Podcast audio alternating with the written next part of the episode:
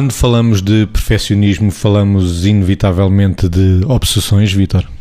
Não necessariamente. E aí é uma diferença que depois podemos ver e colocar. Para já, quando falamos de perfeccionismo, e não pondo aqui um rótulo patológico em cima da, do conceito, estamos a falar de uma situação ou de pessoas que querem que as coisas sejam de facto feitas de uma determinada maneira, muito bem feitas, preocupadas com a organização, com o foco, com os pormenores, com o planeamento e fazer isso de uma forma que seja uma forma saudável.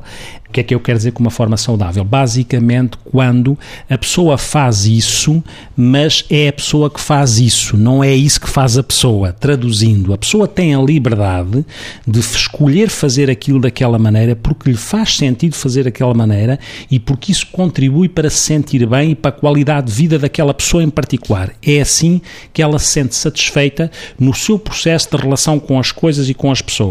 E não perdeu a liberdade de não fazer de forma diferente, ou seja, não ficou aflita, passa a expressão, angustiada, com uma angústia do perfeccionismo, se quisermos, que resulta daquilo que é o drama que vive se não conseguir fazer aquilo daquela maneira, se não conseguir lidar com o erro que resulta de não fazer como tinha planeado e ficar completamente desorganizada à custa disso, aí começamos a transitar daquilo que é o perfeccionismo saudável e que pode ser desejável para determinadas pessoas na forma como se organizam em relação à vida e aquilo que não seria saudável porque deixa a pessoa refém de uma dinâmica que ela não gera. Proponho mantermos a ideia do perfeccionismo saudável, Margarida.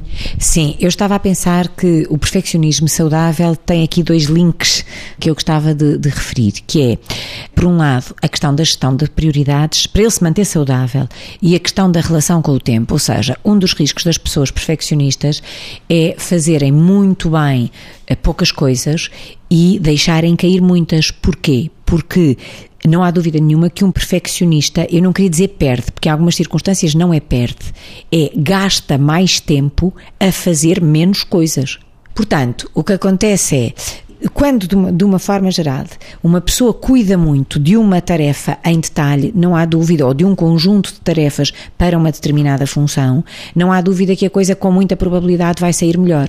Resta saber se geriu bem as prioridades perante o todo maior, que pode ser, por exemplo, o seu desempenho profissional, o seu desempenho de um papel familiar, se, nesse, considerando esse todo maior, se não descurou outras coisas que poderiam ser igualmente importantes ser cuidadas, ainda que só não o tenham sido porque efetivamente falta tempo. Ou seja, um perfeccionista, uma pessoa que tende a ser perfeccionista, tem que ter aqui dois cuidados para que isto seja saudável. Um, não se esquecer das prioridades. Dois, fazer uma boa, eh, uma boa gestão do tempo e uma, ter uma boa relação com o tempo para que não queira gastar duas horas a fazer uma coisa muito bem feita e ficar com cinco minutos para fazer dez coisas que também precisam de ser feitas.